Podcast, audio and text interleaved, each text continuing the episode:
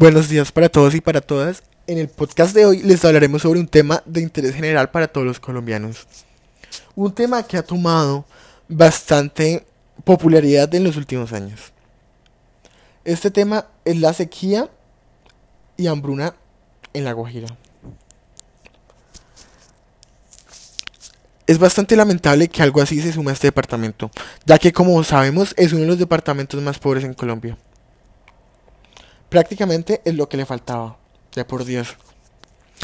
Estos dos problemas de los que les vamos a hablar tienen su origen en una diversidad de causas. En una gran diversidad de causas, pero el día de hoy les tocaremos las tres principales. Bueno, la primera vendría siendo la extrema pobreza. En La Guajira, gran cantidad de sus habitantes, especialmente los de las comunidades indígenas, como los guayús, no pueden llegar a acceder a cosas, a cosas tan básicas como comida, agua o prendas de vestir algo muy desafortunado. Por tal razón es que en noticias podemos ver que en, en uno, dos o incluso tres meses decenas de niños mueren en graves estados de desnutrición. Es demasiado lamentable que en pleno siglo XXI sigan ocurriendo este tipo de cosas. No entiendo cómo es posible que el hombre haya desarrollado curas para diversas enfermedades, haya creado celulares que se doblan entre muchas otras cosas, pero que no se haya preocupado por solucionar cosas tan básicas Cosas como ayudar a nuestra propia especie. El hombre tiene que cambiar sus prioridades. Bueno, pero volvamos al tema principal, las causas. La segunda causa vendría siendo la minería en la zona. La Guajira es uno de los principales puntos o zonas donde se realizan actividades mineras en el país. Como todos sabemos, la minería implica el uso de sustancias peligrosas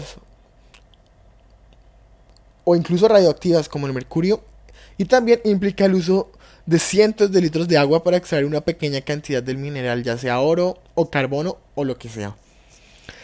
En el proceso, el agua siempre termina mezclándose con el mercurio y el mercurio, al ser una sustancia radiactiva, puede generar graves enfermedades e incluso mutaciones para el ser humano o cualquier otro ser animal, otro ser vivo. Por tal razón, el agua que se utiliza en estos procesos no puede volver a reutilizarse en la vida, jamás. Esto agudiza la crisis de la escasez, la crisis de escasez de agua potable en la zona, ya que la poca agua que queda se está usando para este tipo de procesos. Bueno, por otro lado, y por último, se encuentra la corrupción del gobierno.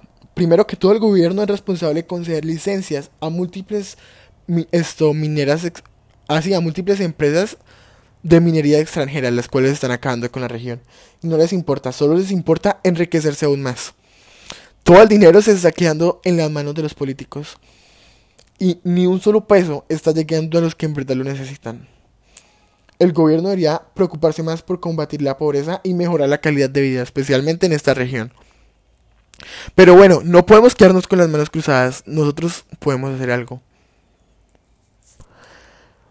No podemos permitir que cada tres meses en nuestro país fallezcan aproximadamente 46 niños a causa de nutrición tan solo en La Guajira. Y eso que estas son solo las cifras registradas. Como les dije, no nos vamos a quedar de brazos cruzados. A continuación les hablaremos sobre las soluciones, las principales soluciones o acciones que podemos tomar para acabar o por lo menos para apaciguar un poco esta crisis que está viviendo ese departamento.